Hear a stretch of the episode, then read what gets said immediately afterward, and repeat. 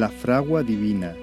Mensaje de la palabra de Dios por el pastor Ricardo Jusey en la Iglesia Evangélica Bautista de Córdoba, España, 4 de noviembre de 2018.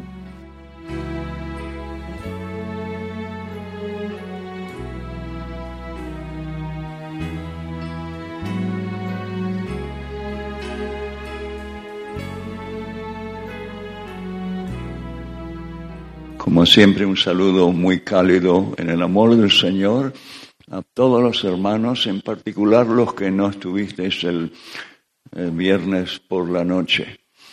Eh, antes de dar la palabra de Dios, voy a ofrecer otra vez el último libro, Toda una vida a través de 90 años, una autobiografía en la cual cuento algunas cosas buenas que el Señor ha hecho a través de uno pero he sido franco también con muchos errores y fallos, de manera que lo que más se destaca es la paciencia, la gracia del Señor. Hay muchísimas andanzas y peripecias de toda índole.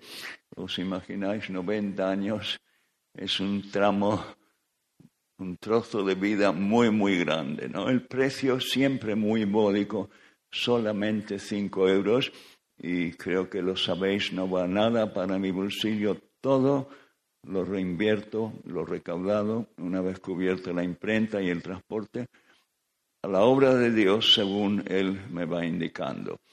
Todos llevan ya versículo y dedicatoria, pero algunos prefieren que lo personalice poniendo el nombre y eso también lo haré con mucho agrado al terminar la reunión.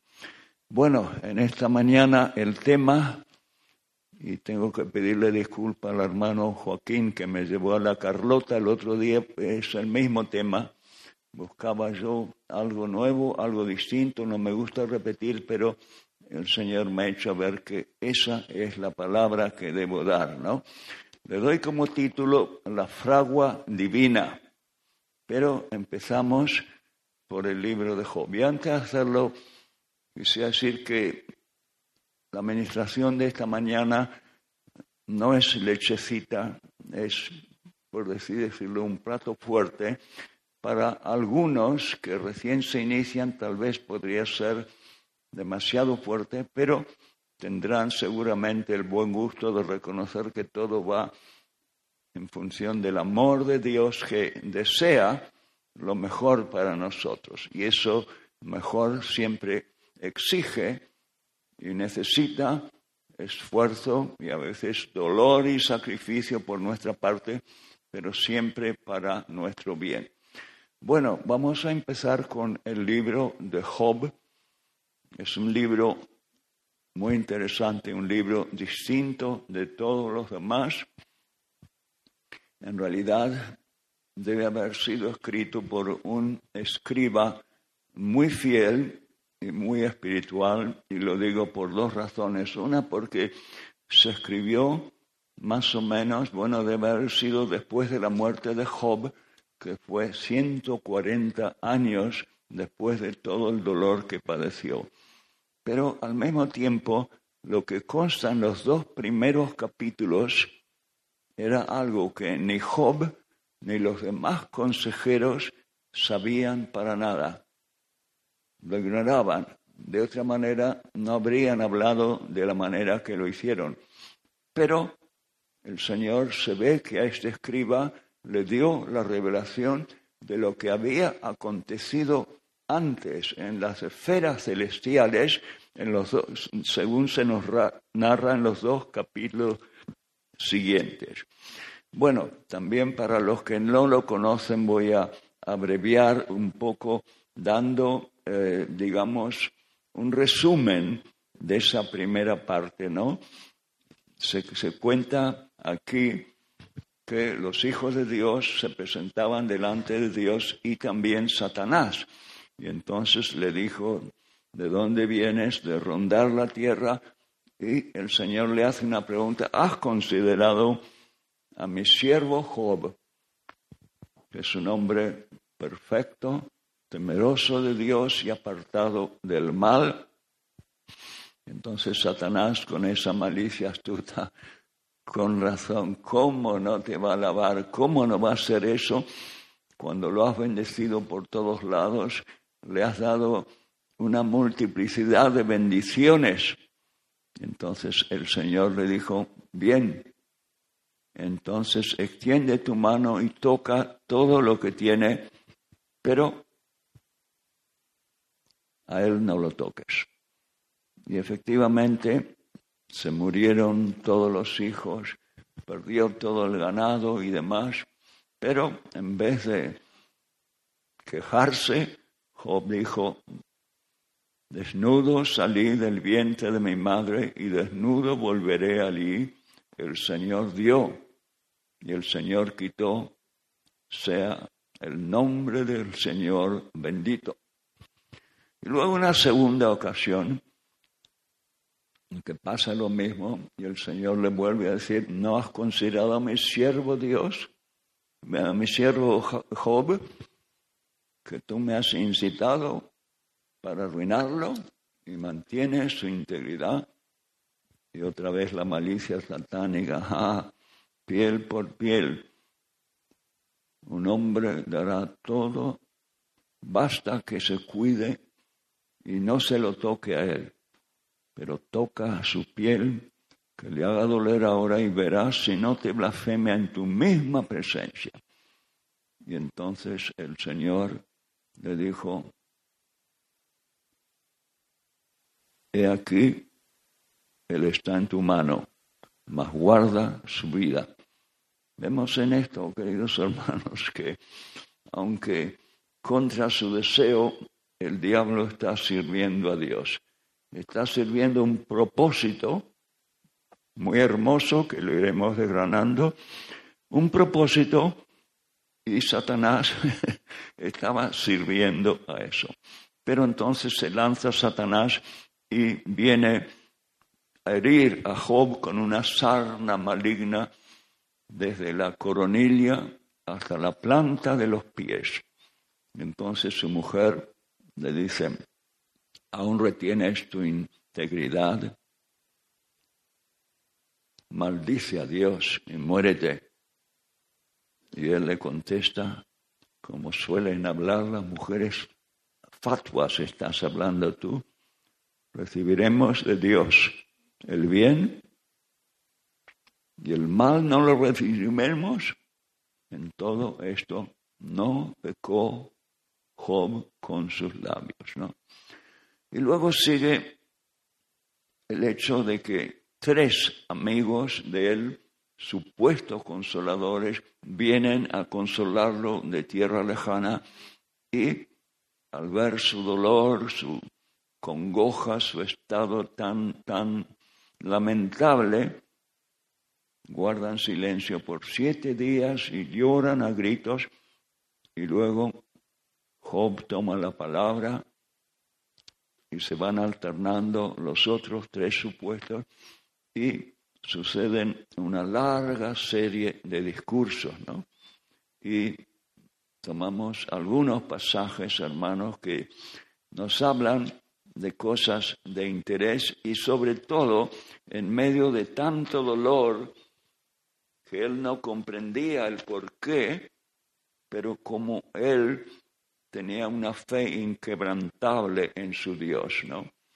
Y uno de ellos, de estos consoladores, en un versículo del 5 al 9, capítulo 5, versículo 9, hablando del Señor, dice, el cual hace cosas grandes e inescrutables y maravillas sin número. Y era en realidad una sentencia acertada pero lo que no se imaginaban ellos es que delante de sus propias narices estaban haciendo algo que para ellos era inescrutable, era incomprensible, que no les cuadraba. Porque el razonamiento de ellos era para que le pase a este hombre todo esto, tiene que haber pecado, tiene que haber hecho el mal. Y sin embargo, no había nada de eso. Era un hombre como Dios lo declara mismo, perfecto, temeroso de Dios, apartado de todo el mal, un hombre al cual Dios había enriquecido, pero al cual lo quería hacer pasar por el horno del fuego para enriquecerlo más. ¿no? Y en esto quisiera decir, hermanos, sabemos que en el Nuevo Testamento Jesús dijo, si alguno quiere, me sigue, tome su cruz cada día y sígame, ¿no? Ahora, en el Viejo Testamento no se habla de la cruz, pero el principio básico es el mismo, ¿no? Primero, morir para luego vivir.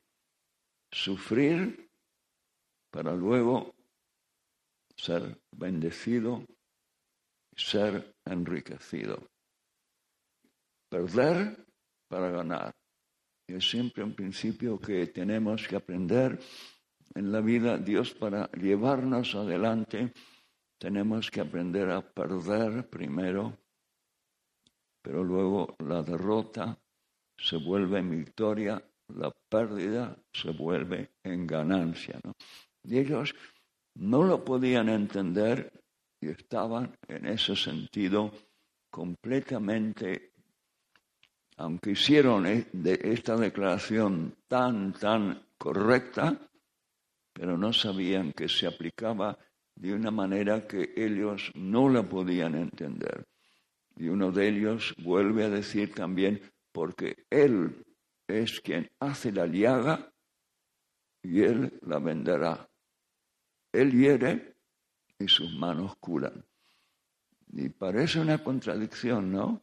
Pero sin embargo es una verdad atestiguada por otras escrituras, pero también por la experiencia de muchísimos santos que a través de la historia han tenido que primero pasar por pruebas, situaciones dolorosas y demás, para luego ser enriquecidos y ser muy útiles al Señor en sus propósitos. Ahora vamos a ir viendo algunas declaraciones muy, muy eh, bendecidas, muy maravillosas, y leo en el capítulo 19, los versículos 23 al 27, ¿quién diese ahora que mis palabras fuesen escritas? ¿Quién diese que se escribiesen en un libro? Que con cincel de hierro y con plomo fuesen esculpidas en piedra para siempre. Y aquí este es un deseo que él tenía que se cumplió mucho, pero mucho más allá de lo que él se imaginaba. Que sus palabras se escribiesen en un libro y gracias a Dios están escritas en el libro de los libros la preciosa, sagrada Biblia, la santa palabra de Dios que ha sido divulgada en numerosísimas lenguas y en todas las naciones o casi todas del mundo. Y luego agrega, fueron, fueron esculpidas en piedra para siempre esas palabras, esas sentencias, esas verdades que brotan de este libro, por cierto que han quedado grabadas a fuego en la vida de las piedras vivas de muchos siervos y siervas a través de los siglos. Pero ahora agrega más, estando en esa situación tan dolorosa, con la sarna por todos lados que no le dejaba dormir ni de día ni de noche su corazón desfalleciendo, falto de fuerza, pero él dice, yo sé que mi redentor vive y al fin se levantará sobre el polvo. Y después de deshecha esta mi carne, esta mi piel, en mi carne he de ver a Dios, al cual veré por mí mismo, y mis ojos lo verán y no otro, y agrega, aunque mi corazón desfallece dentro de mí. Claro, es fácil reaccionar sobre estas palabras, reflexionar, pero encontrándose en ese estado, con ese agobio tan horrible día y noche, sin fuerzas, que el corazón desfallecía, creo que es una altura de fe. Yo sé que mi redentor vive. A pesar de que todo me grita absolutamente lo contrario, lo sé con toda seguridad. A continuación pasamos al 23, versículos 8 y 10, 8 al 10, y aquí tenemos estas palabras, he aquí, yo iré al oriente, al lado del alba nueva, y no lo hallaré, y al occidente, el punto del ocaso, y no lo percibiré. Si muestra su poder al norte, yo no lo veré. Y si con mis poquitas fuerzas que le quedan se inclina hacia el sur, tampoco lo ve. Es decir, que, por así decirlo, el Señor se había borrado del mapa de la vida de Job. No aparecía por ningún lado. Pero aquí dice, mas Él conoce mi camino, me probará y saldré como oro. Notad que no dice, mas yo conozco mi camino, mas vosotros conocéis mi camino, mas Él, Dios sabía el, el camino por el cual lo llevaba. Y luego también esta sentencia, me probará y saldré como oro. Esto de paso nos presenta como un vínculo para relacionarlo con lo que viene, porque quiero agregar que esta experiencia de Job, no que nos tienen que pasar estas calamidades y demás para, para hijos e hijas de Dios que deben ir adelante, en alguna manera esto debe pasar, ¿no? Ese principio muerte para vida, pérdida para ganancia, etcétera, etcétera. Ahora tenemos otra en el capítulo 27 y resulta que lo condenaban a Job, hablaban de él de una manera que para que le pase todo eso debe haber hecho muchísimo daño. Y él lo sacaron de quicio y Dice en el 27, 5 y 6, nunca tal acontezca que yo justifique. Hasta que muera, no quitaré de mí mi integridad. Mi justicia tengo asida y no la, no la cederé. Y esto es algo que con razón se lo podía decir a ellos, pero es algo que delante de Dios ninguno puede decir semejante cosa, ¿no? Entonces sigue el, el, libro con una serie de intervenciones de cada uno de los tres consoladores. Después toma la palabra un jovencito, Eliú, que dice algunas cosas acertadas a través de largos versículos, capítulos, pero también algunas cosas totalmente faltas de verdad. ¿no?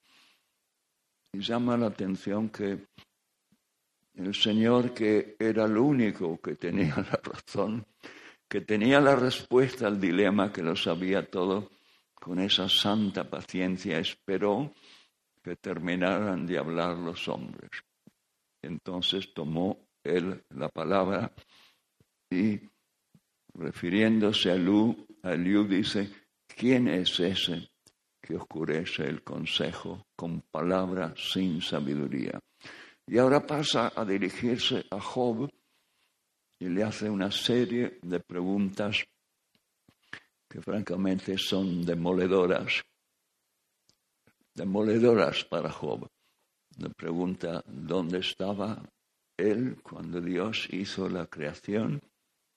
Le hace la gran pregunta si la lluvia tiene padre y también le hace entender de las constelaciones que él las saca a su tiempo y como, por así decirlo, si el Señor se tomase 15 días de vacaciones, si él podría las constelaciones sacarlas a tiempo para que se cumpliese matemáticamente el horario que Dios le había dispuesto.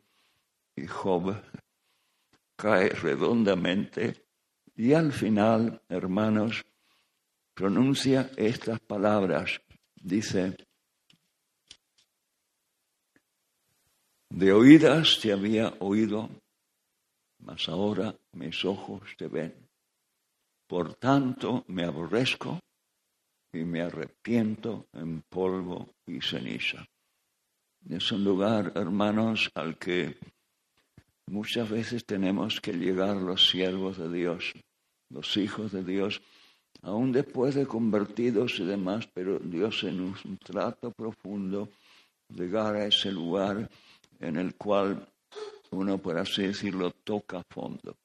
Recuerdo una ocasión hace unos buenos años cuando el Señor me mostraba cosas en mi vida y era creyente ya y demás, ¿no? Y al final era una mañana que estaba de guardia en la oficina alfombrada, no había ninguna llamada y recuerdo haberme acostado todo el largo del ser, diciendo, este viejo Ricardo, engañoso, desobediente, solo una sentencia, la muerte en la cruz de Cristo, ¿no? Y tuve que abrazar eso y desde luego que es una actitud que se debe continuar, ¿no? Pero una vez que pasó esto, ya el Señor se pone a ajustar cuentas, ¿no? Y manda a llamar a uno de los tres consejeros y le dice que se traigan siete becerros y siete carneros para ir al siervo Job, que había hablado lo correcto y que ellos no lo habían hecho. Entonces este Elifaz se llamaba llama a los otros dos, se llevan los siete becerros, los siete corderos, y Dios dice, a él atenderé para no trataros afrentosamente, por cuanto no habéis hablado de mí con actitud como mi siervo Dios. Fueron, lo hicieron así, y aquí viene algo interesante, importante, y quitó el Señor la aflicción de Job cuando él hubo orado por sus amigos. Este es un principio muy importante, hermanos. Antes de eso, Job solamente podía hablar de su dolor, su dilema, su desdicha, su congoja tan enorme, pero ahora vienen tres necesitados del favor de Dios. Y Job se olvida de sus problemas para interceder a favor de ellos. Y muchas veces en la práctica pasa eso, podemos estar rendidos, agotados, llenos de problemas, pero el Señor nos manda a una persona necesitada a orar por ella. Y tenemos que dejar de lado el problema. Y parece como si fuera de arte, de magia, hermano. No lo es, desde luego. Pero es ese principio de negarse a uno mismo y luego la aflicción se quita y pasa al gozo, a la alegría, a la victoria. Luego vinieron sus hermanos, amigos, a consolarlo. Cada uno le dio una pieza de plata, un anillo de oro y todo lo que tenía Dios, lo que había perdido, se le devolvió duplicado.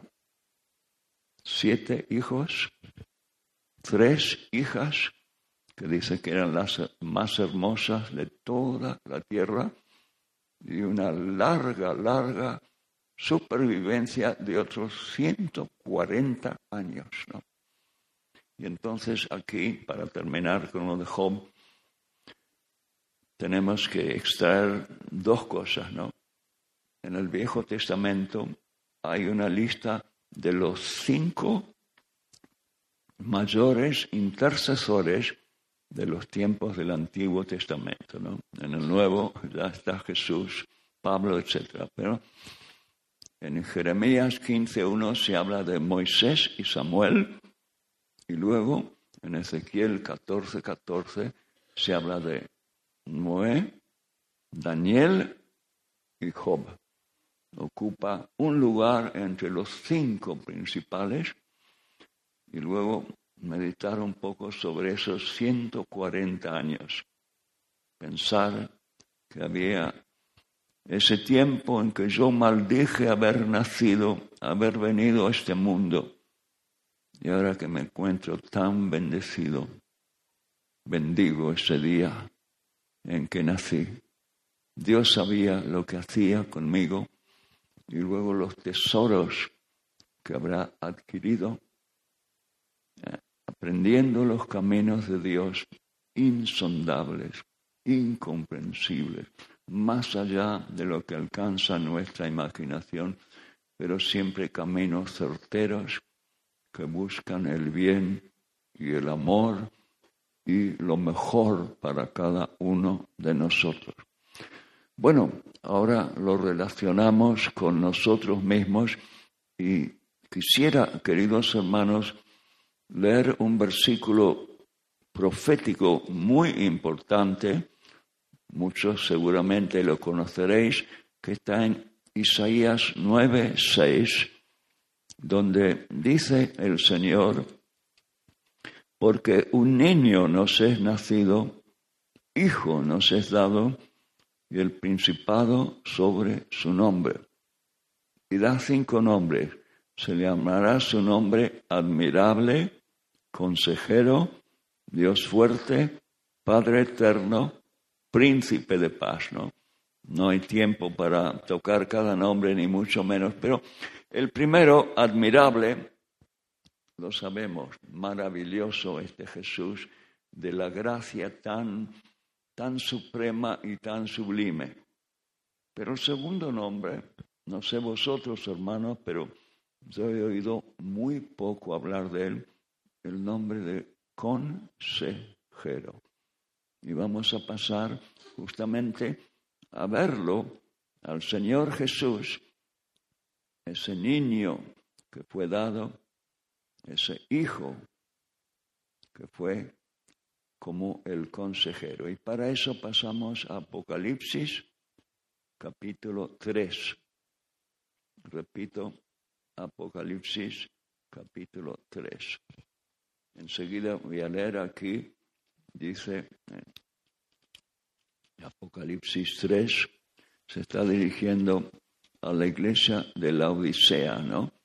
Era una iglesia tibia, una iglesia que a él le desagradaba tanto su tibieza que dice porque por cuanto eres tibio y no frío ni caliente, te vomitaré de mi boca. En realidad era algo muy tremendo pensar que le daba náuseas eso, ¿no? Pero también vemos aquí a este hijo nacido, a este Jesús, el consejero, que a esta iglesia que decía, yo soy rico y me he enriquecido y de ninguna cosa tengo necesidad. Estaban engañados, seguramente tenían un templo maravilloso, a lo mejor un elenco de grandes teólogos, quién sabe qué cosa, pero él les da esta radiografía tan desgarrante, dice, no sabes que tú eres un desventurado, miserable, pobre, ciego y desnudo.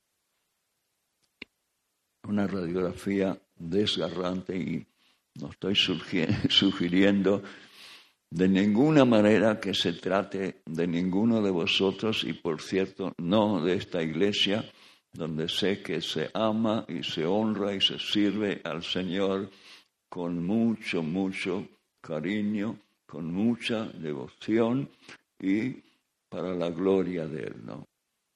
Pero eso es lo que pasaba ahí en la Odisea. Y ahora el consejero dice, por tanto, yo te aconsejo que de mí compres Es decir, que el consejero se revela como vendedor. Y esto también va la, contra la corriente. Todo de gracia, Señor. Por gracia somos salvos por la fe. De su plenitud recibimos todos gracia sobre gracia. Y ahora resulta que es vendedor y vende. Y vende tres artículos. Yo te aconsejo que de mí compres oro refinado en fuego. Esto lo vincula con lo de Job. Él conoce mi camino. Cuando me haya probado, saldré como oro. Y este vendedor nos ofrece oro refinado en fuego. El fin es nuestro bien, para que no seamos pobretones, sino que seamos ricos. Ricos no en los valores perecederos de este mundo, sino en los valores eternos, imperecederos, tan gloriosos que valen muchísimo, muchísimo más de lo que este pobre mundo nos puede ofrecer. El segundo artículo que ofrece es vestiduras blancas para vestirte y que no se descubra la vergüenza de tu desnudez. Y esto también es una revelación, porque está hablando a tibios y podemos pensar, bueno, los tibios son los que no están muy comprometidos, no les gusta comprometerse más, pero son gente tibia. Pero el alma del ser humano está hecha de tal manera que necesita tener un, algo que lo llene, porque hay un vacío. Y ese vacío si no lo llena el Señor, inevitablemente habrá otros valores ajenos al reino, otros amorcitos de una u otra especie, pero que usurpen el lugar el que Él tiene. Y Él entonces les ofrece a ellos venderles vestiduras blancas para que en vez de estar en la vergüenza de su desnudez, porque ese estado de servir a otros valores los colocaba en una situación de pecadores en la vergüenza de la desnudez. Y entonces la respuesta, vestiduras blancas se ofrece, pero ¿a qué precio? Todos esos diosesitos falsos que le han usurpado el lugar al Señor en su vida, debe desaparecer, ser tirados por la borda y realmente presentarse ante Él y darle a Él, el único digno, el lugar que bien, bien se merece. ¿no? Y por último, colirio para que veas. Esto no significa ir a la farmacia y comprar un colirio y que tu mujer te ponga unas gotas, dos a la mañana y dos a la tarde, significa otra cosa, hermano. Llegar a ese profundo arrepentimiento. Ellos tendrían toda razón en hacerlo, de ser unos tibios y llorar y llorar y llorar por esa desobediencia. ¿Por qué digo esto, hermano?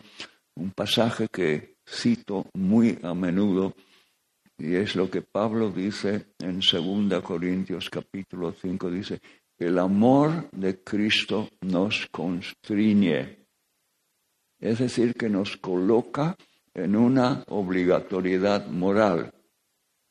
Por ejemplo, ese amor que nos ha dado todo, y decir, bueno, vengo al culto el domingo a la mañana, pasé por las aguas, y luego el resto de la semana y el resto de la vida a lo mío, eso es más que pagarle una mala moneda, un insulto a ese amor.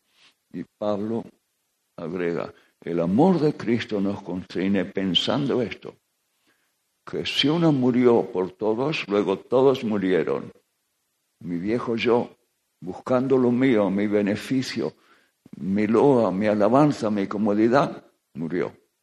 Y que los que vivan ya no vivan para sí, sino para aquel que murió y resucitó por ellos, ¿no?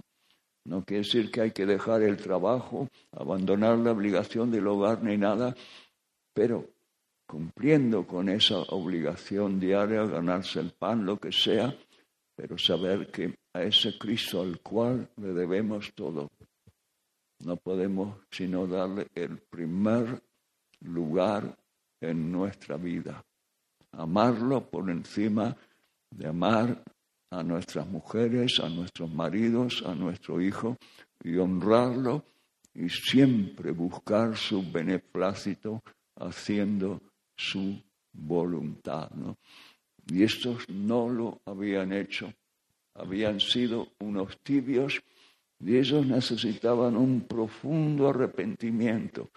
Señor Jesús, me has abierto los ojos, me has hablado con esa radiografía tan, tan desgarrante, Señor, y caigo en la cuenta de que he sido un tibio.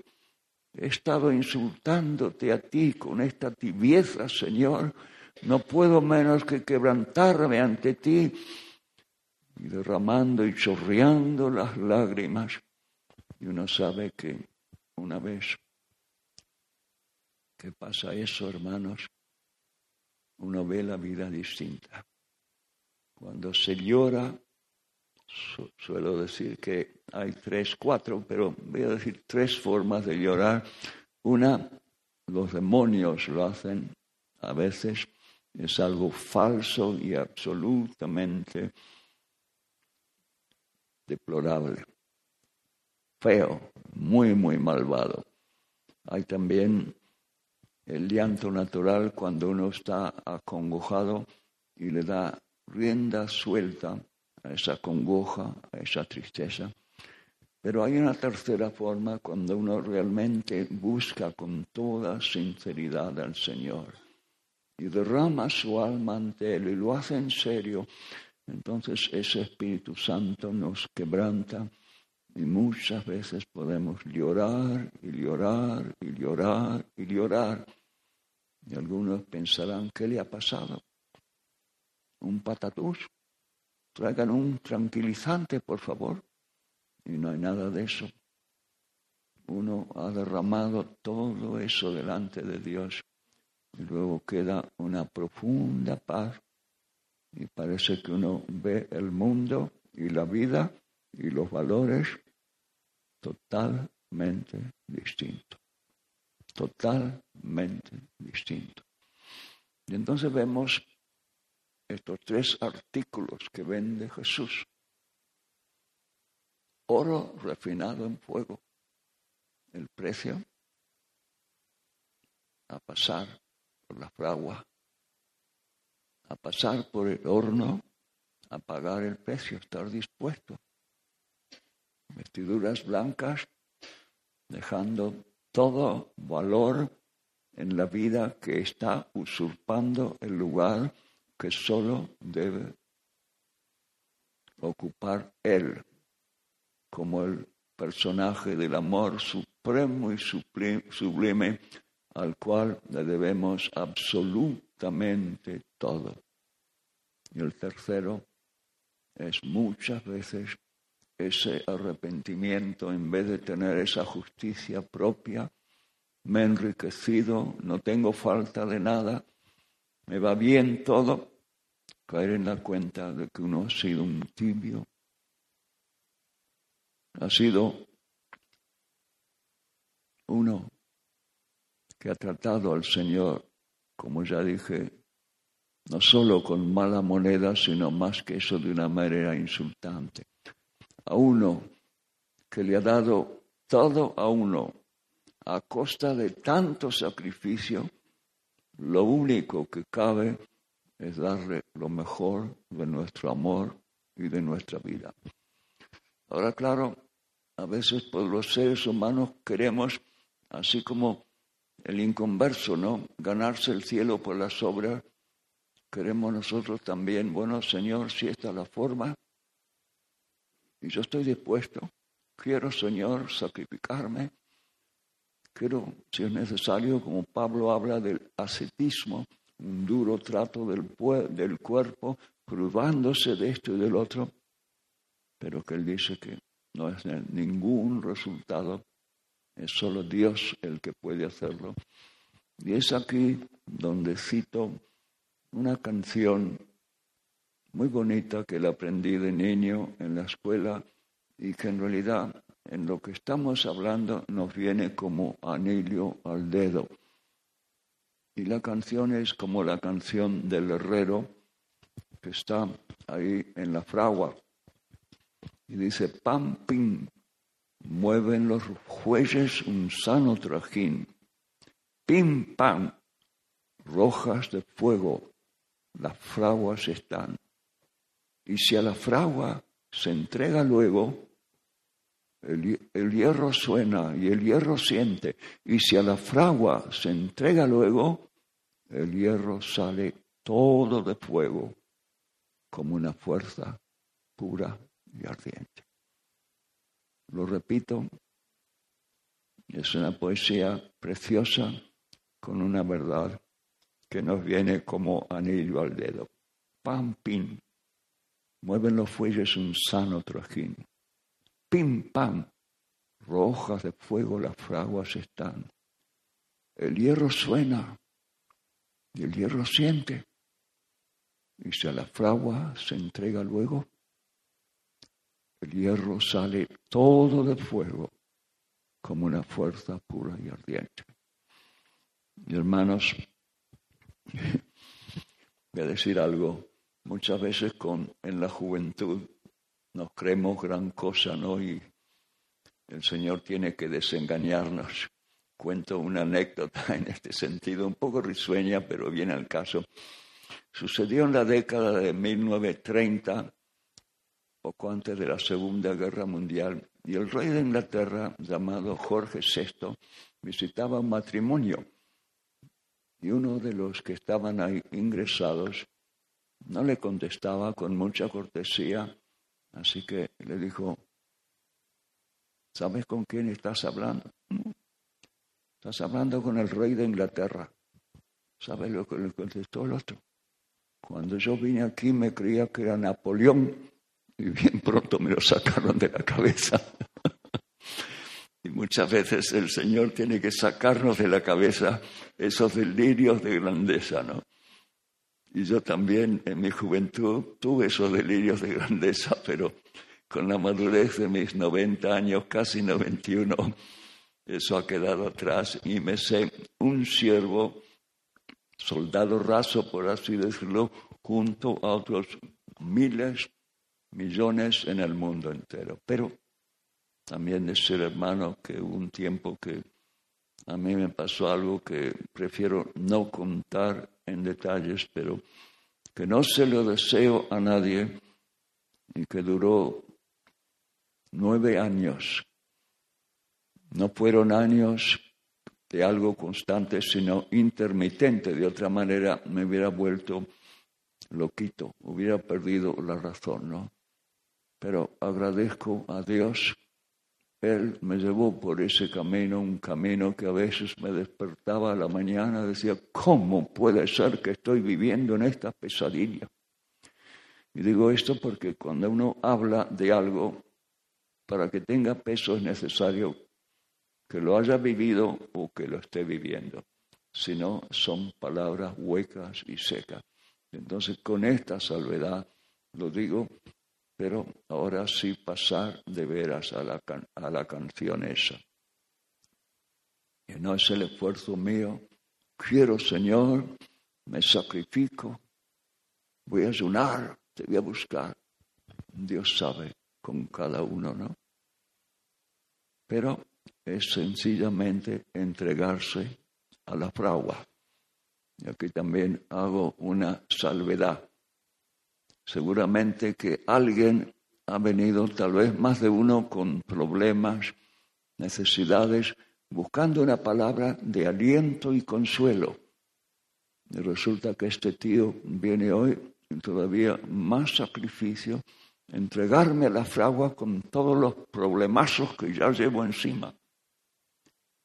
Pero decir que si valientemente lo haces, te podrías encontrar con una sorpresa imprevisible, que en vez de las calamidades horribles que temes, Dios te mande la mayor dulzura que hayas experimentado en toda tu vida, porque tal es su forma, como digo, sorprendente, imprevisible de proceder. Pero el punto principal, y debo decir que antes de que me viniera toda esa calamidad, yo estaba en un estado, digo, Señor, no puedo seguir así. Te entrego mi vida, haz lo que quieras conmigo, pero por favor, que yo sea un siervo tuyo de verdad y no en este estado en que no alcanzo, no llego a nada. Había ganado almas, había caminado kilómetros, pero estaba profundamente insatisfecho. Se nos había enseñado cómo se levantan iglesias y demás, pero en la práctica eso parecía una teoría sin ningún valor en absoluto. Y desesperado me entregué a la fuga y fue una fragua dolorosa, pero gracias a Dios aprendí cosas que nunca hubiera aprendido y no me quejo de eso, lo bendigo porque Él sabe por qué lo permitió. Y fue para el bien de mi alma, incluso después de liberarme de eso. Tuvo que hacer una terapia profunda, donde yo lloraba muchas veces a raudales, llorando y llorando delante de Él, no con lástima propia, sino arrepentido delante de Dios. Y veía que a veces, aparte, se llorar, hacer unos lavajes internos que quitaban el odio, la maldad, la amargura que el diablo me había metido. Luego también rompían cadenas y desataban crueles nudos con los cuales yo había estado esclavizado. Algunos pensarán, ¿cómo? Esto parece, nunca lo hubiera creído. Pero es la gracia de Dios y algo, no sé si lo dije el viernes o no, ese Dios que restaura lo perdido, ese Dios que se devuelve con creces, pero primero pagar el precio. Recuerdo, no sé si lo dije la otra noche, pero teniendo creo que era 24 años, había tenido un acceso de bronquitis asmática. Y una hermana mía que no me había visto por un tiempo, me vio y los efectos eran tales que fue a mis padres y le dijo, lo he visto Ricardo, está tan, tan envejecido. Y tenía esos dos problemas de la bronquitis asmática que me atacaba cada tanto y presión arterial. Hermanos, para la gloria de Dios, 66 años más tarde, lo digo con lágrimas de la más profunda gratitud, pero la bronquitis asmática ya no existe para mí, me he tomado la presión arterial tres, cuatro veces y está normal.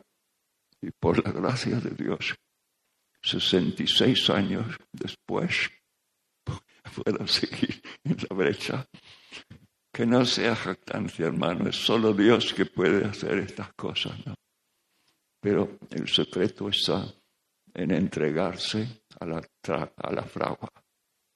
Decirle, Dios, toma mi vida haz de mí lo que tú quieras, haz conmigo lo que quieras, pero Señor, yo quiero ese oro refinado en fuego. Yo quiero también vestiduras blancas. Yo quiero también ser un profundo arrepentido, pero restaurado y otra vez puesto en tu lugar.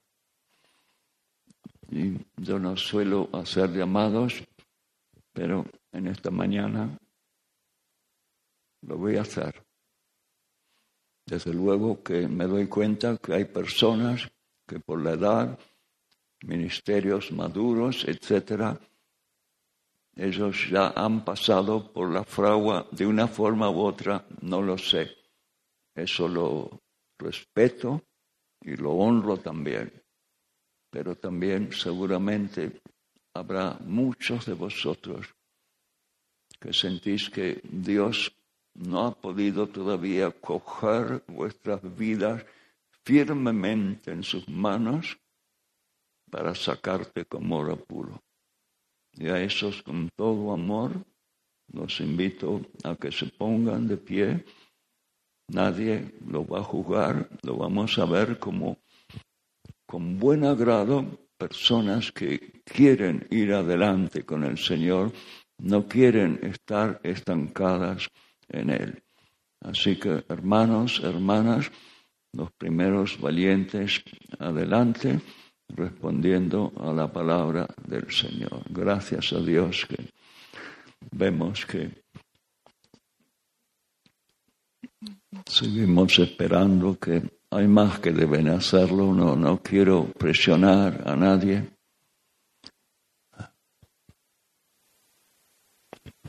Gracias a Dios. Bien, cuando hay que orar yo suelo pedir que los pastores me acompañen. Tal hermano Abraham conmigo, ¿no? Los otros dos no están, Israel ni Julián tampoco. ¿Quieres venir, querido hermano? Y vamos a orar. Y vamos a orar con fe, hermano. Y esto es serio, no es algo para hacerlo como quien hace las cosas y luego olvidarse. Es algo en serio Señor, no quiero quedarme donde estoy. Quiero que cojas mi vida, Señor, como nunca antes y forjes de mí, no un grandioso, no un famoso, pero un siervo, una sierva limpia, limpio y digna y digno. Ven aquí arriba conmigo, querido. Fija tus ojos en